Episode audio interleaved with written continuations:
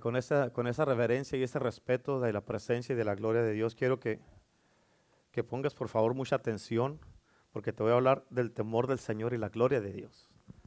Amén. Y este, este mensaje va a, va a sacudir tu vida. Va a sacudir tu cristianismo, va a sacudir tu estilo de vida, va a sacudir tu manera de ser y tu manera de pensar. Ahorita recibimos aquí de la presencia y de la gloria de Dios, pero el Señor quiere llevarnos más allá de nada más esto. Amén. Y quiero que por favor me pongas atención, porque escucha lo que te voy a decir. La gloria de Dios precede su venida. La gloria de Dios precede su venida. Eso significa que la gloria de Dios viene antes, va a venir antes que la venida. Por muchos años ya la pastora Lupita nos ha hablado de esto, de que viene un avivamiento del Espíritu Santo, luego viene el derramamiento de su gloria antes de la venida, de la segunda venida de Cristo. ¿Cuántos dicen amén? Amén. Y, este, ah, y quiero que entiendas esto porque ah, hace muchos años, yo me acuerdo cuando recién empecé de cristiano, ah, yo escuchaba que la gente los escuchaba hablar de la gloria de Dios. Y muchas veces con lo que sé ahora, recordando el pasado, me pongo a pensar que no sabían hasta cierto punto de lo que estaban hablando de la gloria de Dios.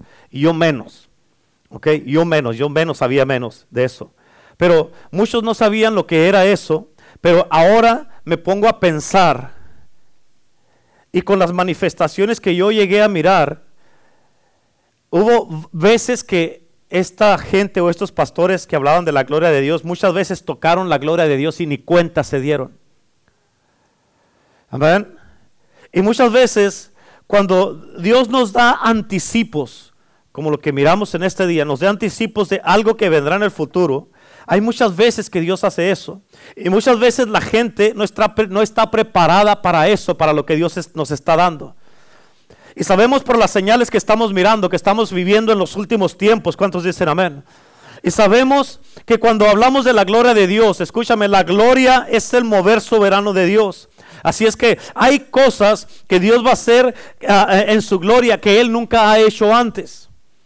Amén. Y tú y yo somos el remanente de Dios, el último remanente. Y Jesucristo dijo que Él conservó, Él reservó, amén, y guardó lo mejor para el final. Amén. Y quiero que en tu mente mires hacia atrás y que hagas un, en, en, cinco segundos un recuerdo de todos los milagros que, que Dios ha hecho en tu vida en el pasado. Amén. Que mires hacia atrás a todos los milagros que Dios ha hecho en tu vida y, y también los milagros que, que, que, Dios hizo en la Biblia. Por ejemplo, desde que Dios abrió el mar rojo, imagínate, ese es un milagro sobrenatural. Amén. Los tres jóvenes hebreos, imagínate que te echen al fuego y que no te quemes. Ese es algo, es algo que eh, no miras normalmente, no es algo que se habla normalmente, pero es un milagro de Dios. Amén. Eh, el profeta Daniel que fue lanzado al foso de los leones y no se lo comieron. Es un milagro. Amén. Cuando Jesús caminó en las aguas y que no se hundió, es un milagro. Amén. Y Jesús dice, la palabra de Dios dice que Jesús dijo que, fíjate, eh, cuando Jesús convirtió el agua en vino, ese es otro milagro. Amén. La Biblia dice que, que Él guardó lo mejor para el último, para el final. ¿Qué significa esto, pastor? Eso significa que todos los que estemos en la tierra en estos tiempos vamos a mirar lo que nunca nadie antes que nosotros miró. Amén. Pero este mover está ligado a la gloria de Dios. Di conmigo la gloria de Dios. Di la gloria de Dios. Ahora di conmigo, Señor, muéstranos tu gloria. ¿Cuántos de ustedes aquí están de acuerdo que queremos que ya es tiempo de ver la gloria de Dios? Amén. Escúchame porque te voy a dar escrituras en el día de hoy. Quiero que las apuntes en este día. Amén. La Biblia dice en Proverbios 8, versículo 13. Esta es en la versión, en la nueva traducción del viviente. Y dice de esta manera, solamente ponme atención, dice, el temor reverente y la adoración al Señor. Escucha, este temor que habla la palabra de, ah, de Dios aquí es un temor reverente, no es un temor de pánico, un temor que te da miedo. Es un temor reverente, de reverencia. Amén. Y dice, y la adoración al Señor, en otras palabras, primero dice el temor y luego la adoración. Si no tienes el temor de Dios, no puedes adorar a Dios correctamente. Amén. El temor del Señor y la adoración al Señor incluye, en el mismo versículo dice, incluye el odio del mal, el orgullo, la arrogancia, el mal camino y la boca perversa. En otras palabras, porque tienes el temor de Dios, el temor reverente de Dios y la adoración al Señor, ese temor de Dios incluye en ti, amén, que odies el mal, que odies el orgullo, que no tengas arrogancia, que te apartes del mal camino y que no tengas una boca perversa.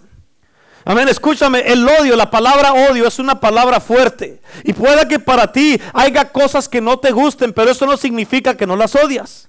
Pero ¿cuántos saben que cuando Dios dice que Él odia algo, Dios lo odia? Amén. Ahora escúchame, el temor de Dios, el temor del Señor, eh, eh, eh, apunta, ¿ok? El temor del Señor es lo que nos restringe del mal. Si ¿Sí, entiendes eso? Es lo que nos restringe, lo que nos detiene del mal. En otras palabras, cuando tú tienes el temor de Dios, eso te detiene para que no hagas lo malo. En otras palabras, escúchame, donde no hay temor de Dios, la maldad no tiene restricción y el mal está fuera de control y no tiene límites. Amén. ¿Sí me entiendes eso? Entonces sabemos que esto es un principio relacionado, amén, con la gloria de Dios y la presencia de Dios. Escucha esto, el temor de Dios es lo que nos restringe en contra del mal. Ahora, cuando tienes el temor de Dios, tienes que, tienes que entender esto. Escucha, el temor de Dios es una fortaleza y nos encierra en la santidad y la presencia de Dios. ¿Entiendes? El temor de Dios es una fortaleza y nos encierra en la santidad y la presencia de Dios. En otras palabras, cuando tienes el temor de Dios, el temor de Dios te encierra. Y cuando estás encerrado con el temor del Señor en su santidad y su presencia, eso te ayuda para que no te salgas de allí y hagas lo malo. ¿Me explico? Ahora escucha, cuando el temor de Dios está ahí, esto es lo que tú vas a encontrar en tu vida. Cuando el Señor está en ti, no vas a tener el deseo de practicar el pecado. Amén. Ahora, eso no significa que no vas a cometer un error. Todos cometemos errores. Amén. No significa que no puedes caer. Lo que significa es que tú intencionalmente no vas a hacer algo que tú sabes que no está correcto y que no le agrada a Dios. Sí. Amén. En otras palabras, ni se te va a ocurrir algo malo. ¿Por qué? Porque cuando el temor de Dios está en tu corazón, eso te restringe del mal. Cuando el temor de Dios está en tu vida, no eres pronto para hablar. Cuando el temor de Dios está en tu vida, tienes, tienes cuidado lo que hablas y cómo lo hablas. Cuando el Señor, el temor de Dios está en ti, amén, tienes cuidado cómo te comportas, cómo piensas, cómo eres, cómo caminas. Tienes cuidado de todo. ¿Por qué? Porque tienes el temor de Dios en tu vida. Amén. Hasta tu porte cambia cuando tienes el temor de Dios. El temor del Señor es el ingrediente que falta, escucha. El temor del Señor es el ingrediente que falta del por qué la gloria no ha llegado para quedarse. Amén. No queremos nada más destellos de su gloria, anticipos de su gloria. Queremos que la gloria venga y se quede. Amén. Y que esté aquí haciendo una residencia. Amén. Y pues escúchame, tienes que entender esto. Tú puedes mirar aspectos de Dios y equivocadamente, escúchalo por favor, Puedes mirar aspectos de Dios y equivocadamente puedes llamarlos la gloria, de Dios. Pero escucha, si tu vida no es cambiada, entonces no fue la gloria de Dios. ¿Por qué? Porque la gloria te cambia porque te cambia. La gloria demanda cambios en una persona. Y con tu estilo de vida, tú puedes venir aquí a la iglesia, puedes adorar, puedes alabar, puedes llorar, puedes hablar en lenguas. Pero tu estilo de vida está dejando saber, amén, si lo que experimentaste aquí fue la gloria o no fueron tus emociones. Si no hay cambio en tu vida, entonces no fue la gloria. Y escúchame, porque vamos a llegar a algo fuerte. Escucha el principio este.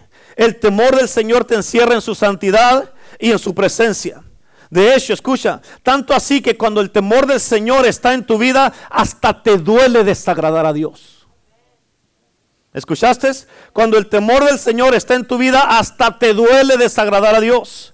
Ahora escúchame, esta es la razón por qué en la casa de Dios, en las iglesias o en la iglesia muchas veces se practica el pecado. ¿Por qué, pastor? Porque no hay temor de Dios. Amén. En Job 28, 28, apúntalo. Job 28, 28, dice la palabra de Dios de esta manera. Al hombre le dijo, Pero al hombre le dijo, he aquí que el temor del Señor es la sabiduría y el apartarse del mal es la inteligencia. En otras palabras, fíjate, el temor del Señor te va a causar que ni siquiera mires el pecado y no participes en el pecado. En otras palabras, cuando tienes el temor de Dios, eso te hace inteligente y te da sabiduría. Sin el temor de Dios, si no una persona, si no tenemos el temor de Dios, somos ignorantes porque vamos a caer derechitos en, el pecado. Amén. Y quiero que por favor me pongas atención. Porque tienes que entender las palabras que te estoy diciendo. Estas palabras que te dije es un temor reverencial, como lo dice en Proverbios, la escritura que leímos. Y lo que dice en Proverbios 8:13, lo que leímos ahí, donde dice, el temor eh, dice eh, que es eh, el temor reverencial y lo dice, y la adoración al Señor, escucha, primero es el temor del Señor para que puedas adorar al Señor. Si no tienes temor no puedes adorar al Señor. Eso significa que cuando el Señor, el temor de Dios no está en tu vida, es imposible que lo puedas adorar adecuadamente o, o verdaderamente en espíritu y en verdad. Es por eso que en las iglesias en estos tiempos hay muchas mezclas de muchas cosas y te preguntas por qué. Porque donde no hay temor, no hay nada que te restrinja. En otras palabras, puedes entrar y salir y hacer lo que sea. Y si tienes poquito de Dios, puedes porque tener poquito de brujería. Si tienes poquito de Dios, puedes tener poquito de pecado. Si tienes poquito de Dios, puedes tener poquita mentira. Si tienes poquito de Dios, puedes, tener poquito de pornografía, poquito de rebeldía y poquito de todo. Y cuando juntas esos poquitos de cada cosa, vas a tener un cóctel donde una gente no puede estar, no puede estar viviendo ni tomando de ese cóctel. Amén. Ahora escucha lo que dice bien importante que cuando el temor de Dios está ahí, escucha, tú no persigues el mal, sino que tú huyes del mal. Amén. Y escúchame, porque estamos relacionando el temor del Señor con su gloria. La otra escritura, Eclesiastés 12, versículo 13, dice de esta manera en la, en la traducción del lenguaje actual, dice, el fin de todo discurso oído es, teme a Dios y adóralo con mucha reverencia. ¿Escuchaste? Teme primero y luego adóralo. Eso es primero el temor y luego la adoración. Teme a Dios y adóralo con mucha reverencia, sabiendo que Él es el Dios todopoderoso y guarda sus mandamientos. ¿Por qué nos aplica esto a todos? Otra versión dice, escuchemos el fin de todo discurso. Teme a Dios y guarda su palabra. Otra versión dice, guarda sus mandamientos. Y mírame acá porque esto, esto te voy a decir algo que te va a pegar en medio de los dos ojos porque lo apunté bien derechito a ti. Amén. Pero escucha, dice el fin de todo discurso es este. Teme a Dios y guarda sus mandamientos. Amén. En otras palabras, tú no puedes, escúchame. Porque si tú no temes a Dios, no vas a poder guardar la palabra ni sus mandamientos. Porque si tú temes a Dios y miraras a Dios como Dios, tú vas a mantener la palabra y la vas a guardar. Amén. Y escucha, porque yo nunca he mirado a personas adorar a Dios verdaderamente que no teman a Dios. Amén. Nunca en mis 24 años de cristiano que tengo, he mirado cristianos a una persona que tenga una experiencia con Dios y que su conducta no cambie, que su vida no cambie, que su persona no cambie, que su manera de ser no cambie, que sus hábitos no cambien. Porque si vienes, si tienes una experiencia, tienes un encuentro con Dios, un encuentro con la gloria de Dios, vas a cambiar porque vas a cambiar y nunca más vas a volver a ser el mismo o la misma. Amén. Nunca he visto personas que temen a Dios y que no guarden la palabra de Dios. Ahora, este es el problema. Amén. Podemos orar por la gente, pero no podemos nosotros guardar la palabra por ellos. Cada quien tiene que guardar la palabra. Es responsable de guardar la palabra. Cada uno. ¿Cuántos dicen amén? Entonces, la responsabilidad de cada creyente es, escucha, la responsabilidad de cada creyente en la presencia de Dios, de Dios es, teme para que puedas guardar. Amén. Y eso es de lo que vamos a, eso, es lo que, lo que vemos. Amén. Hoy de que cuando las personas, fíjate, tienes que entender eso, cuando las personas no están bien con Dios, por no estar bien con Dios, y tal vez tú te preguntes, pastor, ¿cómo sabe cuando no están bien? Amén. ¿Cómo lo sabemos bien fácil cuando, cuando, cuando no pueden guardar la palabra de Dios? Tú puedes saber en ti mismo si estás bien con Dios o no. Esa es una medida que tú puedes hacer. Si no guardas la palabra de Dios tú mismo, nadie tiene que venir. ¿Usted qué piensa de mí? No, tú piensa en ti mismo. ¿Estás guardando la palabra de Dios o no? Y si no la estás guardando, no estás bien con Dios y punto. Así de sencillo. Amén. Escúchame, si tú miraras a Dios o si has tenido un encuentro con Dios, un encuentro con la gloria de Dios, amén, tienes que entender, entonces, ¿por qué no guardas la palabra? La, la, presencia de Dios, la gloria de Dios no es para que vengas nada más y tengas una experiencia aquí por un ratito y luego te vayas a lo mismo. Amén. ¿Tú crees que Dios va a cambiar la palabra nada más para que tú te sientas bien con ella? No. Nunca lo va a hacer eso Dios. Es por eso que escucha bien importante. Cuando una, una persona se aparta, amén. Ya cuando una persona se aparta, la verdad los irrita, la verdad los agita, la verdad los molesta, los incomoda. Amén. Porque cuando tú no estás, tú, cuando tú no estás en paz con Dios, nunca vas a poder estar en paz con la verdad. ¿Me explico o no? Y cuando eso empieza a pasar, tú podrás enseñar la palabra todo lo que quieras, pero hasta que la gente tenga el temor del Señor, nunca van a cambiar. ¿Sí o no? Y eso va a causar que ellos le echen la culpa a otras personas, le echen la culpa al pastor, le echen la culpa a la iglesia, por la razón en que, ellos se encuentran como se encuentran. Y cuando uno predica la verdad aquí en la, en la casa de Dios, van a decir, lo está diciendo por mí. Sí, de seguro por mí lo está diciendo, me está tirando en directas. No, es que la palabra te irrita y te molesta. ¿Sí o no? Amén. Escúchame, la iglesia es más grande que una persona. El reino de Dios es mucho más grande que la iglesia que asistimos. Así que no nomás se trata de ti, no tengo tiempo nomás para tirarle una indirecta a una persona nomás. No. Amén. Y escúchame claramente. Esto es lo que yo, a través de los años que he vivido de cristianos, esto es las cosas que yo, yo, yo he aprendido, se puede decir. ¿Cuántos pueden ser honestos en este día? Amén. Ok, tres, cuatro. Gloria a Dios. Cinco, seis. ¿Cuántos pueden ser honestos en este día? Amén, gloria a Dios. ¿Cuántos de ustedes han tenido, escúchame, lo que, cómo te lo voy a decir, ok?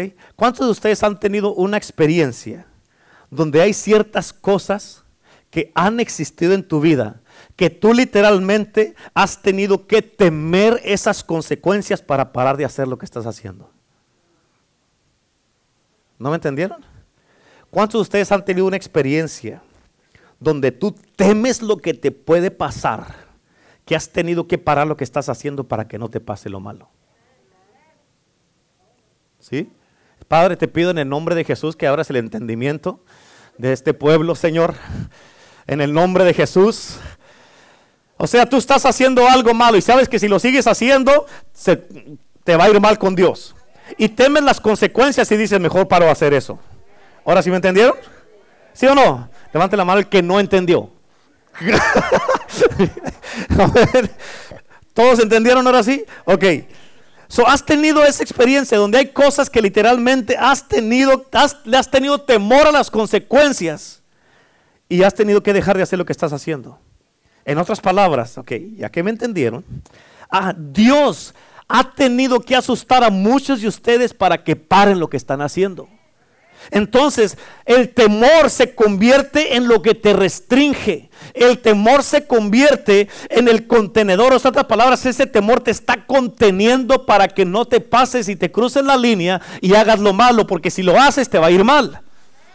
¿Sabes qué es lo que significa esto? Que la gente va a hacer lo que quieren hacer. Pero escúchame, de repente algo pasa, de repente, fíjate, de repente tienes que ir al hospital y de repente viene el doctor y te dice, ¿sabes qué? Te tengo malas noticias, vas a morir, vas a perder todo lo que eres, lo que tienes y lo que piensas que tienes. Amén. ¿Y sabes qué es lo que pasa cuando un golpe de estos te llega al corazón? Tu conducta cambia de repente. Amén, tu manera de ser cambia. Ya no eres la misma persona. O sea, ya te entra una seriedad. Ya no andas con jueguitos, con inmadureces y todo esto porque sabes que se te va a acabar el tiempo. Amén. O sea, ya eres, hay un cambio de repente en ti. El problema es que cuando la gente, como, la gente piensan que son eternos y que pueden hacer lo que sea y que no va a pasar nada, lo siguen haciendo. Pero ¿cómo es que hasta que algo pasa es cuando viene a ser un cambio en tu vida? ¿Me estás entendiendo? Es por eso que Dios está sacudiendo las cosas. Si tú te preguntas, pastor, ¿por qué Dios está sacudiendo las cosas? Ahorita te digo, no se me adelante. ¿Por qué? Porque Dios quiere regresar el temor del Señor a su iglesia. Amén. Porque cuando el temor del Señor, fíjate, cuando el temor del Señor regresa, Él se va a manifestar en su misma gloria. Si no hay temor, no hay manifestación de Dios.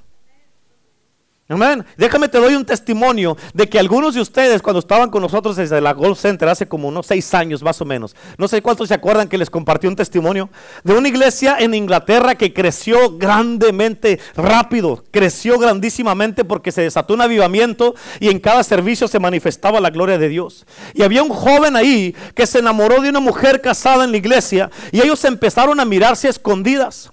Y empezaron a hacer cosas que no debían. Y ellos llegaban al servicio, los dos servían en diferentes ministerios en la iglesia, estaban en la iglesia. Y allí entre toda la gente, cuando estaba la alabanza, entre toda la gente ellos estaban también alabando y adorando a Dios. Y ellos, escucha, ellos se familiarizaron tanto con la presencia de Dios y la gloria de Dios que perdieron la reverencia y el respeto.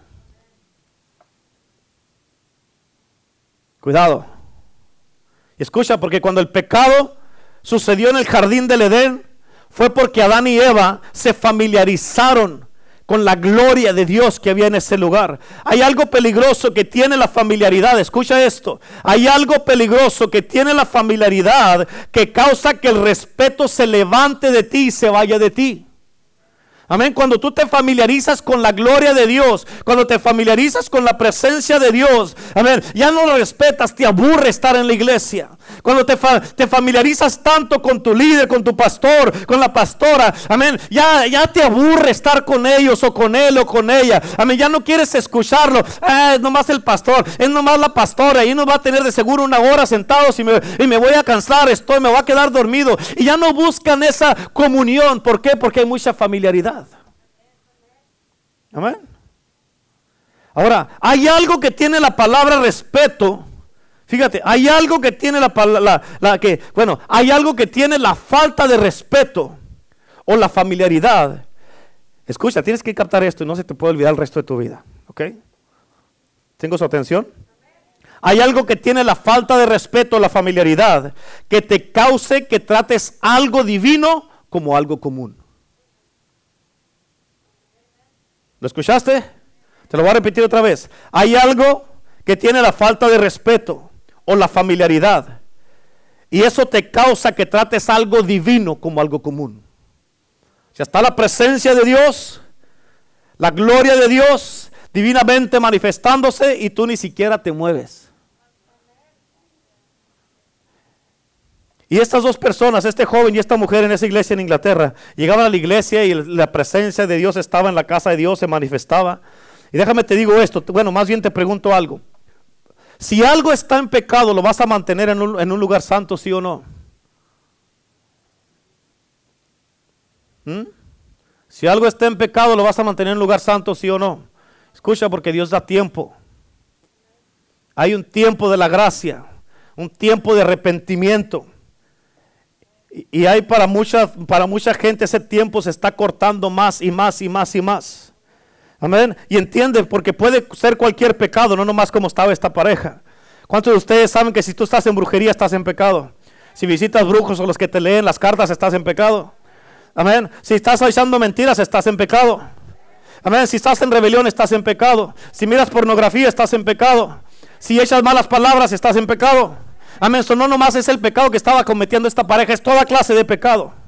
Y escúchame, porque esta pareja, como esta pareja no se arrepintió, un, un, domingo en la mañana la gloria de Dios estaba en la iglesia poderosamente y ese domingo es en ese domingo en particular esta la mujer esta llegó tarde a la iglesia y estaba la gloria de Dios manifestándose poderosamente y en cuanto ella abrió la puerta de la iglesia pum cayó muerta así pum Cayó muerta en la puerta de la iglesia. Amén. Escúchame, porque tú puedes danzar, puedes orar, puedes temblar, puedes hablar en lenguas, puedes adorar a Dios, puedes servir en la iglesia, puedes diezmar, y sabes todas las formas de todo lo que se hace en la casa de Dios, pero la unción ya no está ahí. Por eso escúchame, estamos clamando y pidiéndole a Dios por avivamiento y el derramamiento de su gloria, pero hay mucha gente que no tienen una idea de lo que eso significa y lo que están pidiendo. Amén. Porque en un avivamiento y en la gloria de Dios, en un avivamiento y en la gloria de Dios, oh my God, have mercy. Amén. Ya lo miramos en un avivamiento y en la gloria de Dios. Ya lo miramos en la Biblia, en el libro de Hechos, Ananías y Zafira, por una mentira cayeron muertos. ¡Pum! También. por una sola mentira murieron en el avivamiento que estaba ahí. Aquí, ¿cuántas cosas? Muchas veces hemos hecho más, peores cosas que una sola mentira. Y por la pura gracia, la misericordia, la compasión de Dios podemos estar vivos en el día de hoy todavía. Amén. Por la gracia y la misericordia de Dios estamos sentados y podemos escuchar todavía la palabra de Dios. Amén. Eso significa que cuando caiga el avivamiento y la gloria de Dios, esas cosas van a empezar a volver a pasar. muchas veces hay mucha gente que están pidiendo, Señor, danos el avivamiento, danos tu gloria. Ah, eh, ¿Lo quieres en verdad? No saben lo que va a traer. Por eso el temor del Señor es una de las cosas que es restaurada y, manifestada en el avivamiento y la gloria de Dios. Por eso queremos, escúchame, queremos que algo malo pase para que se restaure el temor. Queremos mirar que a alguien, de, alguien de los que estamos aquí nos pase algo así para que verdaderamente temamos. Amén. O de una vez le decimos, Señor, ya restaura el temor antes que llegue el avivamiento y la gloria.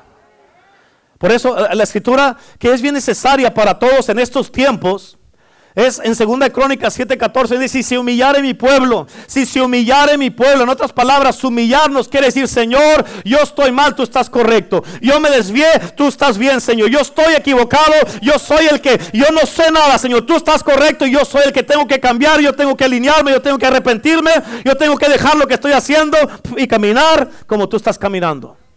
Como tú me estás diciendo. Amén. Si se humillare mi pueblo sobre el cual mi nombre es invocado, y oraren y buscaren mi rostro y se volvieren de sus malos caminos, entonces y solo entonces. Amén. Entonces y entonces oiré desde los cielos, perdonaré sus pecados y sanaré su tierra. ¿Cuántas? Todos aquí. Si se manifiesta la gloria de Dios, imagínate si se manifiesta así en a ese grado, ¿cuántos funerales pudiéramos tener si se manifestara la gloria de Dios? Amén. Y estoy hablando de hombres jóvenes, hombres, mujeres, jóvenes y niños. Hombres jóvenes, jóvenes que les faltan el respeto a sus padres. En el Antiguo Testamento los apedreaban y los mataban por eso que les contestabas a tu papá para atrás, a tu mamá para atrás y te decían algo y tú les contestabas así. O sea, ¿cómo te atreves? How dare you? Amén. Por eso escúchame. La gloria de Dios no nomás viene para que estemos llorando como estábamos aquí en el altar, que sí vamos a llorar, para que estemos temblando, para que estemos hablando en lengua y estemos teniendo buenos tiempos y fiestas de la gloria de Dios. No, Amén, muchas cosas van a pasar, muchas manifestaciones vamos a mirar, sí, vamos a mirar milagros, señales y prodigios y maravillas y un montón de milagros creativos y toda clase de restauraciones, de, de liberaciones y todo eso, pero también el juicio de Dios. Amén. Y eso solo pasa en la gloria. Por eso escúchame, entiende lo que te estoy diciendo. Esto es algo muy peligroso, familiarizarte con la presencia y con la gloria de Dios. Familiarizarte con el líder o la líder que Dios puso enfrente de ti. Es peligroso. No pierdas el respeto por el amor de Dios. No pierdas el asombro. No, no dejes que ya que sea, ay, otra vez, es la presencia de Dios. Oh, la palabra de Dios. Oh, es Dios. Ah, es Dios, hombre. Déjenlo que haga lo que quiera hacer. Aquí no te levantes. Si cuando vas a la corte llega el juez, ¿y qué le dice el policía que está ahí? All rise. ¿Por qué? Porque tienen que eh, eh, mostrar el respeto al juez que entró. Nuestro Dios, nuestro Salvador, Él es el Rey de Reyes, es el juez de todos los jueces, amén. Y cuánto más debemos de respetarlo a Él, cuánto más debemos de adorarlo a Él, cuánto más debemos enseñarle a Él respeto. ¿Cuántos dicen amén? Amén. Por eso, cuando tú te familiarizas con la presencia de Dios, ya no puedes caminar en el temor de Dios. Ya no temes. Cuando Dios, tú, tienes que entender esto, tienes que entender esto. Cuando Dios juzga a alguien por, por ese pecado de la familiaridad, ninguna oración en la tierra puede hacer que esa persona regrese. ¿Por qué? Porque es juicio de Dios. ¿Escucharon? ¿Escucharon eso? Lo repito, ahí va. Cuando Dios juzga a alguien por el pecado de la familiaridad. Amén. ninguna oración en la tierra puede hacer que esta persona regrese. ¿Por qué? Porque es el juicio de Dios. ¿Estamos o no? Ahora, te hago esta pregunta. ¿Quieres en verdad en este día entrar a la gloria de Dios? ¿Quieres en verdad entrar a la gloria de Dios en la condición en la que estás? ¿Estás seguro que quieres entrar a la gloria de Dios?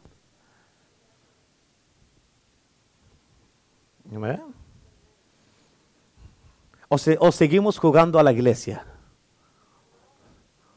No, porque mejor hoy día, hoy día, nos arrepentimos mejor de todo.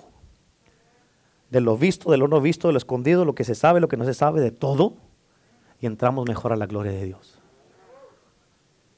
Yo creo que Dios está dándonos oportunidad. ¿Para qué?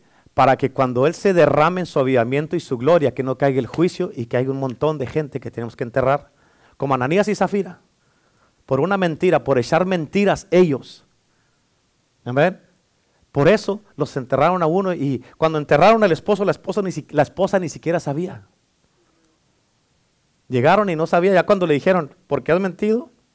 Ahorita te van a llevar a ti también los que acaban de enterrar a tu esposo. ¿Qué? ¡Pum! Y cayó. En otras palabras, es bien importante que cuides aún lo que retienes que le pertenece a Dios. Porque ellos por echar mentiras que habían dado todo y se quedaron con una parte, por eso les cayó el juicio. Si ellos hubieran dicho, vendimos la propiedad en 100 mil dólares, pero queremos dar 50 mil, estaban dando la verdad. ¿Sí o no? Pero ellos dijeron, la vendimos en, en 50 mil y aquí está el dinero. Y los otros 50 ellos no dijeron nada. Amén. Por eso no te quedes con el diezmo porque el Señor te puede llamar a cuentas. ¿Cuántos dicen amén? Escúchame, déjame, te digo esto bien importante porque Jesús va a regresar y la característica más, más grande de la gloria de Dios es que la Biblia dice que Dios va, va a revelar, que la gloria será revelada. Amén. Y escúchame y pon atención, el temor del Señor tiene el poder de prevenir que las cosas ocurran. ¿Entiendes eso? En otras palabras, porque tienes el temor del Señor, eso está previniendo que cosas malas te lleguen a tu vida. ¿Me explico? ¿Sí o no? Ok, escúchame, bien importante. Porque cuando tienes el temor del Señor, el temor del Señor obliga a Dios a defender tu propia vida. O sea, Dios es el que te, que te defiende. Es por eso que la gente que vive en el temor de Dios no se defienden a sí mismos. Cuando tú escoges defenderte a ti mismo o a ti misma, tú has tomado tu propio caso fuera de las manos de Dios y significa que tú estás diciendo que tú puedes hacer mejor trabajo que Dios, por eso lo tomaste en tus propias manos. Amén. Escucha, cuando el temor de Dios está en tu vida, tú no te defiendes a ti mismo. La Biblia dice que Jesús se hizo a sí mismo de ninguna reputación. Amén. Y si tú defiendes tu reputación, entonces no necesitas a Dios. ¿Cuántos de ustedes saben aquí que Él es su roca? ¿Cuántos saben que Él es su escudo? ¿Cuántos saben que Él es su cobertura? ¿Cuántos saben que Él es que te protege? ¿Cuántos saben que Él es el que te lidera? ¿Cuántos saben que Él es su guía? Que Él es su pronto auxilio. Entonces pare de defenderse. ¿Cuántos dicen amén? Es por eso que nuestras batallas con lo que lucha uno a veces dura tanto tiempo, duran el tiempo que duran, porque queremos justificarnos a nosotros mismos y defenderte a ti mismo. Escucha, escucha esto, el temor del Señor te mantiene siempre centralizado y enfocado. Y con este enfoque, mirando a Jesús, escúchame, la Biblia dice que Él es el, el autor y el consumador de la fe, ¿cierto? No dice eso. Él es el autor y el consumador de la fe. ¿Cuántos saben qué quiere decir eso? No, ok. Eso significa que hay un principio de la fe, hay un final de la fe. ¿Ok? Y escúchame, cuando tú quitas tus ojos, mira esto, te voy a, explicar esto. Pedro caminó en las aguas mientras él miraba el rostro de Jesús. ¿Cuántos se acuerdan que hace, unas semanas atrás, cuando les prediqué lo que significa rostro? ¿Se acuerdan eso? ¿Qué significa?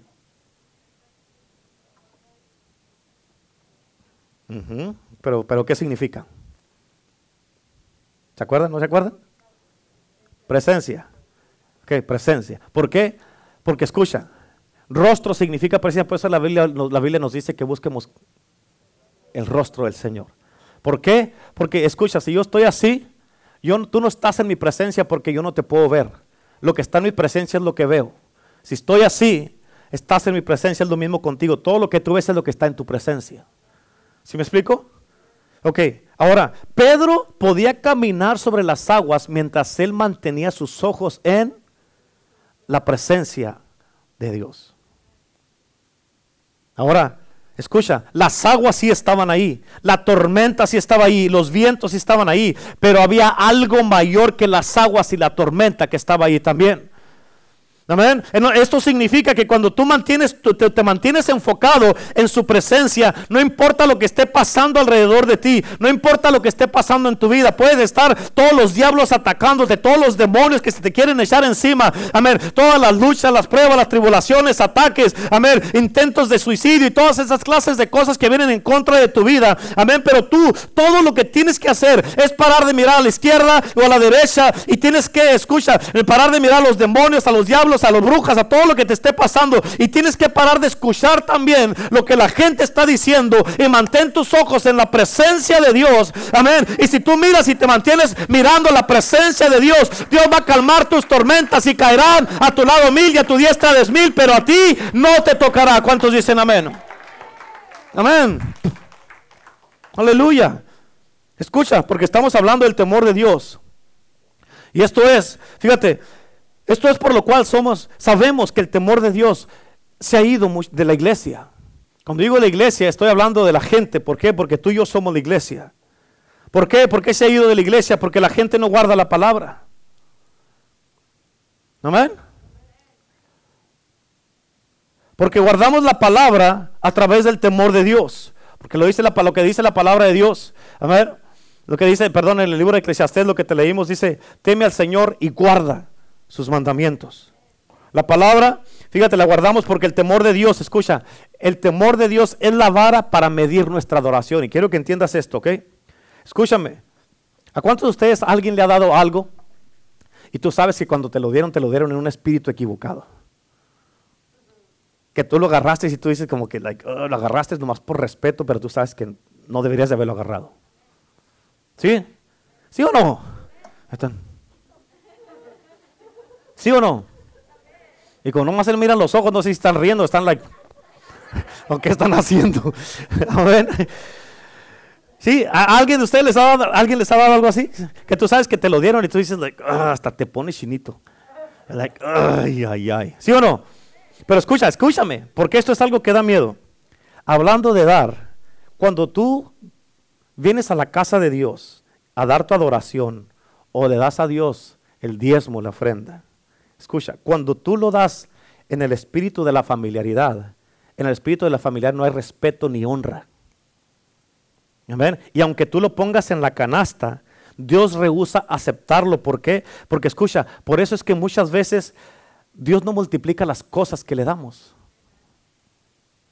¿Por qué? Porque tú lo diste en un espíritu de familiaridad y sin respeto. ¿Por qué? Porque el, el, temor de Dios se apartó de ti. En otras palabras, estás haciendo las cosas nomás por hacerlas, no porque lo sientes o porque es algo automático que estás haciendo, pero ah, lo voy a dar, pero en realidad me hace falta esos 100 dólares. Amén, lo estás dando, pero en realidad no quisieras darlo. Por eso hay muchos que han dado los sobres en eh, blanco, y, sin, y vacíos. ¿Cómo te atreves a hacerle eso a Dios? Amén. Y luego los sellan, ya no los puede uno usar. No puedo creer que hasta saliva le ponen y lo cierran y no le echan nada al sobre. ¿Amén? Pero escucha, escucha. Eh, apunta esta escritura. Salmos 111, versículo 10. ¿Están aprendiendo algo ahora? ¿Sí? Ok. Salmo 111, versículo 10 dice, el temor del Señor es el principio de la sabiduría. Escucha lo que dice aquí. Escúchame, ¿ok? Dice, el temor del Señor es el final o el principio de la sabiduría. ¿Qué es? ¿Es el final o el principio? El principio de la sabiduría. Ok, entiende esto. Esto significa, el principio significa que es el génesis de la sabiduría, es el prerequisito de la sabiduría, es lo esencial de la sabiduría, es lo absoluto de la sabiduría y es el alfabeto de la sabiduría. Amén. Escucha, porque con un buen entendimiento y un corazón enseñable, cuando un, un, buen entendimiento y un corazón enseñable son poseídos siempre por todos aquellos que hacen la voluntad de Dios. Ahora escucha, en el mismo versículo 10, ahí en, en, uh, en Salmo 111, en el versículo 10, en la última parte del versículo dice, y su loor, loor significa alabanza, en otras palabras, y su alabanza permanecerá. En otras palabras, si tú temes a Dios, comienza la sabiduría. Si tú temes a Dios, la Biblia dice que tu alabanza va a permanecer. ¿Qué significa eso, pastor? Esto significa que tú puedes adorar a Dios ahora aquí en la casa de Dios. Y mientras tú te vas a tu casa, ya en la noche, y mientras estás dormido, tu alabanza está haciendo eco en la eternidad. ¿Por qué? Porque la Biblia dice que permanece. Amén. En otras palabras, tu alabanza está cambiando cosas, tu alabanza está rompiendo cosas, tu alabanza está trabajando, tu alabanza está girando muchas cosas a favor de ti. ¿Por qué? Porque cuando los justos alaban a Dios y temen a Dios, fíjate, Dios usa tu alabanza como una arma poderosa a favor tuyo. ¿Me estás entendiendo? Ah, Dios lo usa. Es, pues, es más, déjate pregunto, con todo lo que ya les dije ahorita, ¿cuántos ahora sí en verdad temen a Dios? Levante la mano. Solo el que lo teme, el que no, pues sígala ahí de rebelde. ¿Cuántos temen a Dios en verdad? ¿En verdad? Ok, te voy a decir ahorita algo porque Dios quiere que tú le alabes.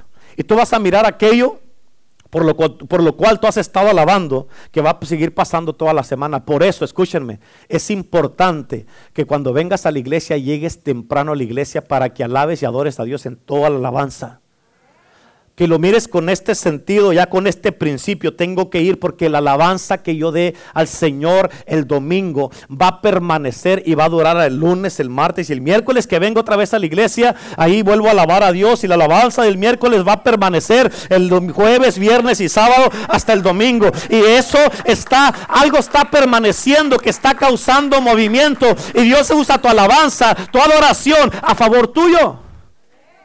¿Cuántos dicen amén? Entonces el enemigo, en otras palabras, no podrá parar la alabanza ni detener la alabanza de aquellos que temen a Dios.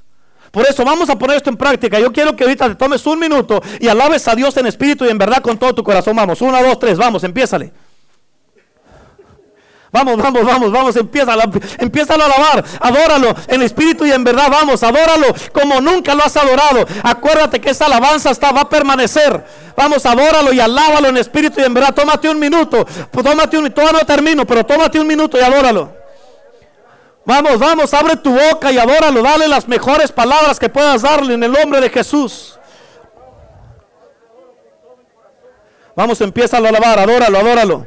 Porque Él va a estar trabajando a través de tu alabanza.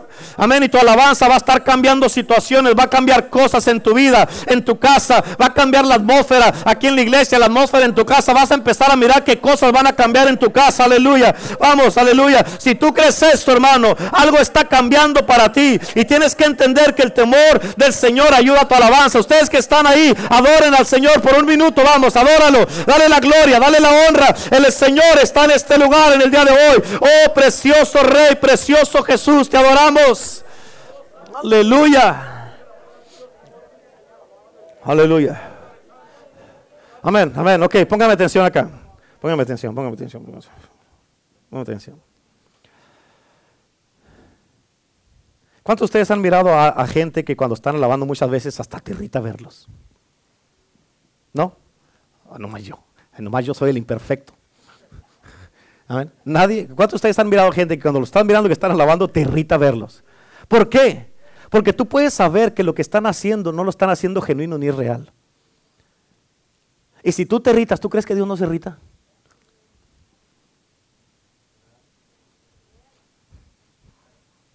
Se aprovechan porque traen máscara y nomás pueden estar mirando como diciendo. No se les mira la cara, ¿verdad? Amén. Escúchame, tienes que entender esto. Tu alabanza es tan poderosa. Escucha lo que te estoy diciendo. Tu alabanza es tan poderosa y en su presencia somos cambiados y transformados por la revelación de Él. Amén. Escucha, apunta esta escritura, segunda de Corintios, capítulo 3, versículo 16 al 18. Segunda de Corintios 3, versículo 16 al 18, dice la palabra de Dios, pero cuando se conviertan al Señor el velo se les quitará Escúchame, mucha gente porque no se han convertido bien al Señor verdaderamente, por eso no pueden ver y el velo no se les ha quitado. Amén. Por eso no han sido cambiados y transformados. ¿Cuántos dicen amén? Y luego dice ahí en el versículo 17, dice, porque el Señor es el Espíritu, donde está el Espíritu de Dios, ahí hay. Aleluya. Ahora escucha, entiende. La palabra de Dios es un espejo. ¿Cuántos de ustedes saben que la palabra de Dios es un espejo? ¿Sí saben eso o no? Ok, te, voy a entender esto. Quiero que pongas mucha atención a esto en detalle, ¿ok? Pero cuando tú miras un espejo, cuando estás mirando un espejo, que tú estás parado enfrente de un espejo, ¿qué miras? A ti mismo, ¿sí o no? Ok, pero no tiene sentido. ¿Por qué? Porque si la palabra es un espejo, amén, amén, tú estás mirando la palabra, amén, aquí estás mirando la palabra de Dios. Así es que yo estoy mirando un espejo, que es la palabra. ¿Entiendes eso? Te lo voy a explicar bien. ¿Entiendes eso? La palabra es un espejo. ¿Y la palabra es quién? Dios. Pero yo estoy mirando en un espejo. Pero soy yo mirando el espejo. ¿Ok? Pero el espejo me está mirando a mí, o sea, Dios me está mirando a mí. Y yo estoy mirando el espejo, en otras palabras, estoy mirando a Dios. ¿Vamos bien? ¿Seguros? Ahora escúchame, la palabra del Señor es un espejo. Tienes que entender esto, ¿ok? Entiéndelo, no se te pase. Cuando tú ya paras de mirarte a ti mismo en la palabra, paras de cambiar. Amén. Cuando tú ya no te encuentras a ti, mismo, a ti mismo en la palabra, ya no creces y paras de cambiar. ¿Ok? En otras palabras, sí. Yo estoy mirando en el espejo, pero Jesús es la palabra. Dice la palabra eso, sí o no, que Jesús es el verbo, Él es la palabra. Yo estoy mirando en el espejo, pero Jesús es la palabra. Y si yo estoy mirando a Jesús en el espejo, entonces, ¿quién es la palabra? Cuando miro en la palabra, no me miro a mí, miro a Jesús en el espejo. Entonces puedo mirar en la semejanza de en quién me estoy convirtiendo. ¿Sí? ¿Entiendes eso? Puedo mirar en la semejanza de, de, en quién me estoy convirtiendo cuando estoy así mirando la palabra. Escucha, Jesús es la semejanza exacta del Padre. Y ningún hombre, dice la Biblia, ningún hombre puede ver a Dios y vivir. Puedes mirar la gloria y vivir, pero ningún hombre puede ver a Dios y vivir. Amén.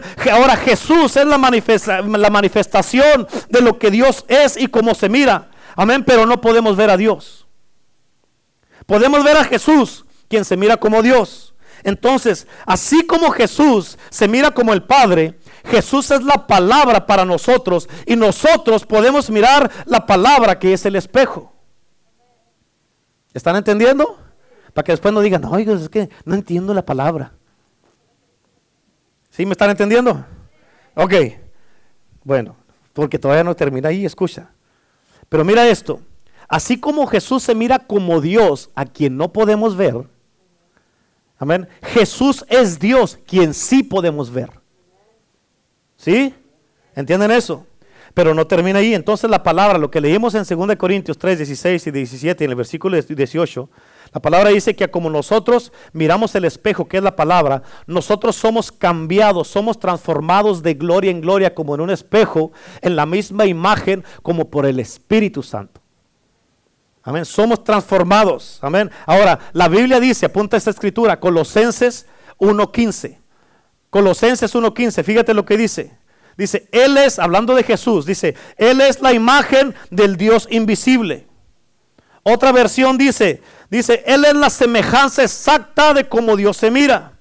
Otra versión dice, Él es la esencia del, él, es la esencia visible de Dios. Y otra versión dice, Él es la representación visible de Dios. En otras palabras, Jesús es la semejanza exacta de Dios. Y si nosotros miramos al espejo, que es la palabra, Amén. Y somos cambiados como Jesús es, la semejanza exacta de Dios. Entonces nosotros nos convertimos en la semejanza exacta de Jesús aquí en la tierra. ¿Sí o no? ¿Lo entendieron? ¿Sí lo entendieron? Ok. Ahora, eso es Emanuel, Dios con nosotros y en nosotros. Así es que cuando el mundo nos mira a nosotros, ellos tienen que mirar lo que Jesús es y cómo es en nosotros. ¿Sí? Ahora, escucha, nosotros aquí en la tierra, con esto, nos convertimos en la manifestación exacta del Hijo. Jesús es la manifestación exacta de su Padre, de Dios. Y nosotros cuando miramos en el espejo, amén, estamos mirando en quién nos estamos convirtiendo y nos convertimos en la manifestación exacta del Hijo. Y por eso el mundo cuando nos mira a nosotros, por eso la Biblia dice que somos cartas abiertas.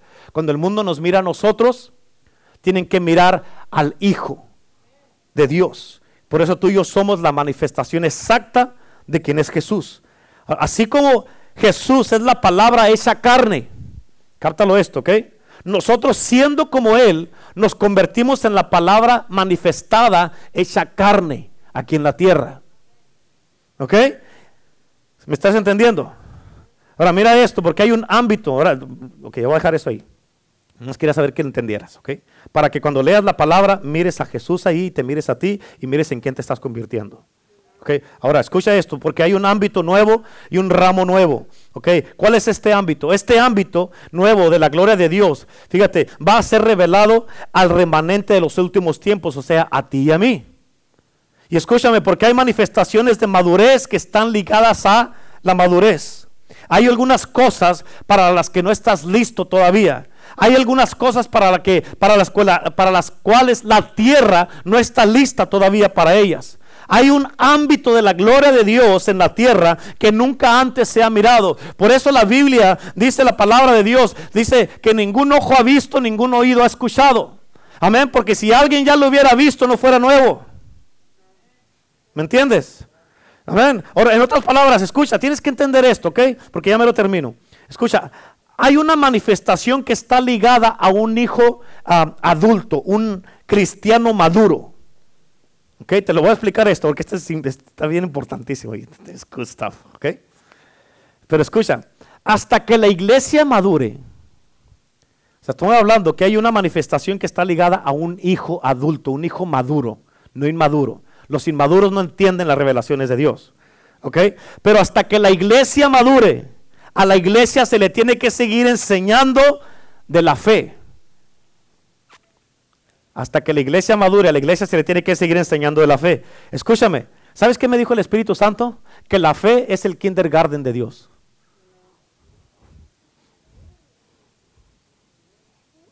Amén. En otras palabras, mientras la iglesia no madure, Amén. Pura fe quiere decir que no han pasado del kinder. Mm. ¿Cuántos han reprobado por muchos años ya? ¿Cuántos años tiene de cristiano?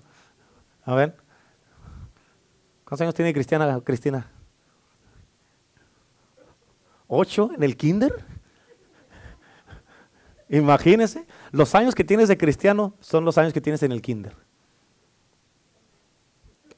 Amén. Ahora, imagínate, imagínate esto. Te lo voy a explicar esto. ¿Qué quiere decir eso, pastor? Porque así suena bien y todo eso, y me reí todo. Pero escucha, imagínate, Dios ha usado a mucha gente para hacer milagros, señales y maravillas en fe. Eso no quiere decir que son maduros. ¿Amén?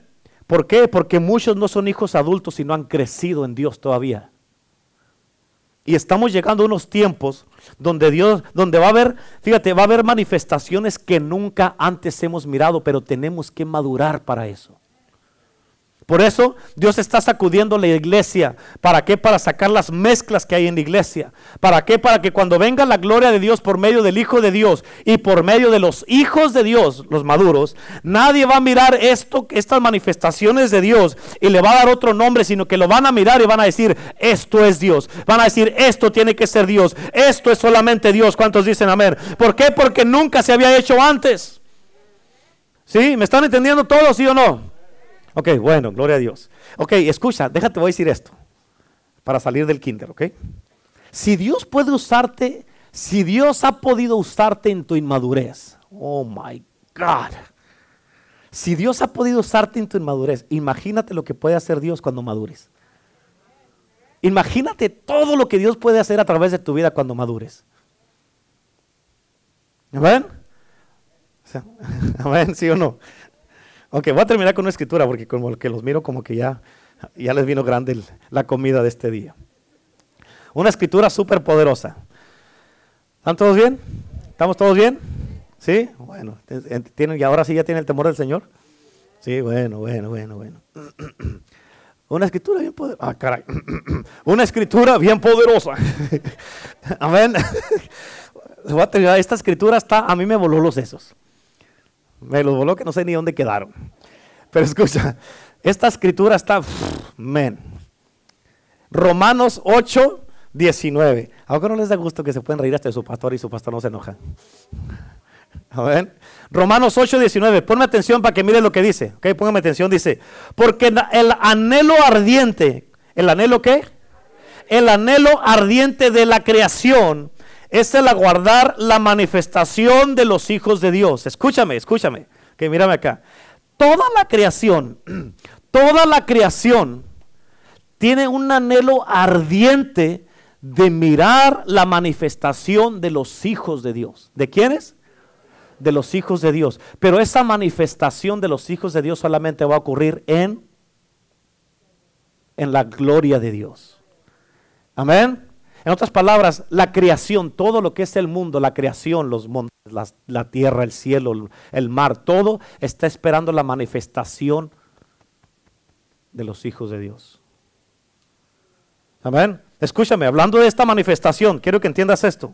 ¿Sabías que en el jardín del Edén Adán no era un siervo? Él era un hijo. En el jardín era, ¿por qué? Porque en el jardín era la gloria de Dios manifestada ahí. Amén. Entonces, en esta gloria, Adán era un hijo. Escúchame, porque nos movemos del jardín del Edén casi cuatro mil años más adelante, cuando vino Jesús a la tierra. Y cuando Jesús fue al monte de la transfiguración, donde se manifestó y la gloria fue vista y fue visible. ¿Se acuerdan de esa escritura? Amén, donde estuvo en el monte de la transfiguración. ¿Se acuerdan o no? Ok, ¿qué dijo Dios? Este es mi hijo amado en que qué? En quien tengo complacencia. En otras palabras, estaba en la gloria visible. Jesús fue revelado como hijo en dónde? En la gloria. Por eso escucha, la iglesia, nosotros, para poder ser revelados aquí en la tierra como hijos de Dios, tenemos que estar en la misma gloria en la que estaba Jesús. Amén. Por eso es necesaria la separación, es necesaria la distinción y es necesaria la consagración. Amén. Por eso tenemos que ser distintos, tenemos que ser diferentes a todas las doctrinas que están enseñando de lo que no es de Dios. Pero esto solamente lo vamos a hacer en la gloria de Dios. ¿Cuántos dicen amén? Ok, te pregunto esto. Te pregunto esto en este día. ¿Cuántos ahorita en verdad están seguros que quieren la gloria de Dios? ¿Estás seguro? Que quieren la gloria de Dios con todas las manifestaciones que va a traer la gloria de Dios. ¿Cuántos la quieren? Amén. ¿Escuchaste lo que dije? ¿Quieren la gloria de Dios con todas las manifestaciones que trae la gloria, sí o no? Ah. Fíjate que, que, tremendo. Amén.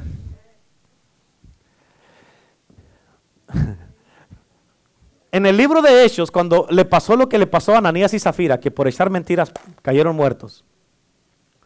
¿Escuchaste lo que dije? Por una mentira cayeron muertos. La Biblia dice que todos que se difundió esa fama de ellos y causó un temor en toda la ciudad por lo que le pasó a estos dos, Ananías y Zafira, que por una mentira murieron. Amén, no los mataron, murieron, Dios los mató, paz. Y dice la gente que la demás gente no se juntaba con los discípulos. ¿Por qué? Porque no, si esto es por una mentira, cayeron muertos, yo me van a fulminar. Amén. La Biblia dice que no se juntaban con ellos porque tenían miedo. O sea, el temor de Dios, esa manifestación restauró en mucha gente el temor de Dios y la gente miraban a los apóstoles de los discípulos y los respetaban. Les tenían miedo. Ahora, hablando de la gloria de Dios, que les dije que, ¿cuántos quieren la gloria de Dios con todas las manifestaciones? Si nadie levantó la mano, Amén quiere decir que están como los que no se querían juntar con los discípulos. Amén. Todos, toda la iglesia.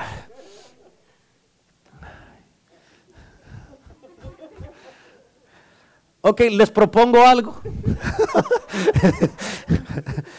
¿qué les parece si todos, everybody, verdaderamente, verdaderamente, ya sin juegos y sin andarla jugando, sin andar que sí, que no, en verdad nos arrepentimos de todo absolutamente. ¿Ok? pero escucha, todo quiere decir todo. ¿Ok? Busqué yo la palabra todo en griego y ¿sabes qué quiere decir?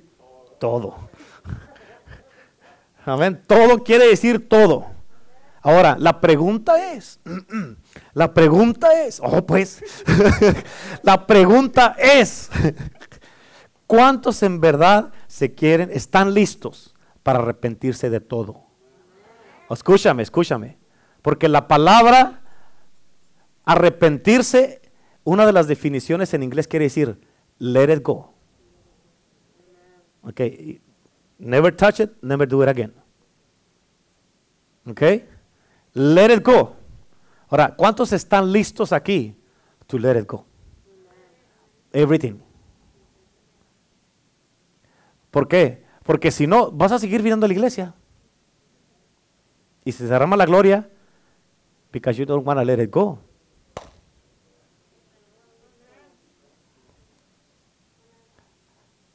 Tienes que contar el costo.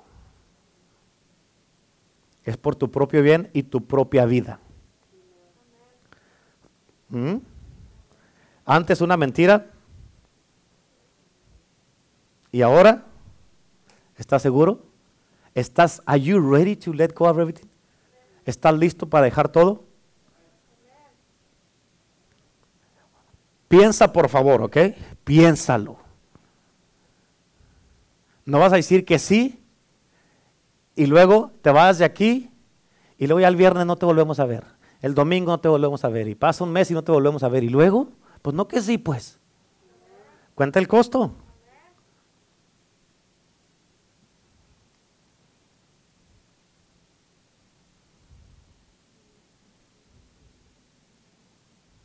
de una manera o de otra te va a alcanzar. Cuando caiga el derramamiento, cuando caiga la gloria de Dios, donde puedes estar en tu casa, puedes estar en tu trabajo, puedes estar en la escuela, bueno, en tu casa escuela. Puedes estar ahí y allí te puede alcanzar. Amén. Are you ready to let it go?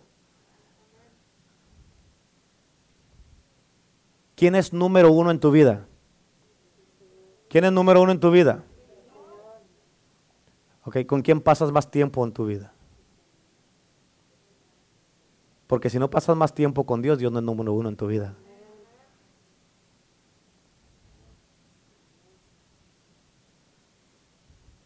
A, a, quien le dediques más tiempo en tu vida, that's your number one. No digo que no tienes que trabajar, tienes, tenemos que trabajar, tienes que trabajar. Pero de gente la pregunta es, no se ponga tristes, esto es algo bueno. Sí, no, mira, unos como que ya dije, pues ya están contando el costo, ya no voy a poder hacer esto, ya no voy a poder hacer aquello, ya no voy a poder hacer aquí, ya no voy a poder decir esto, ya no voy a poder...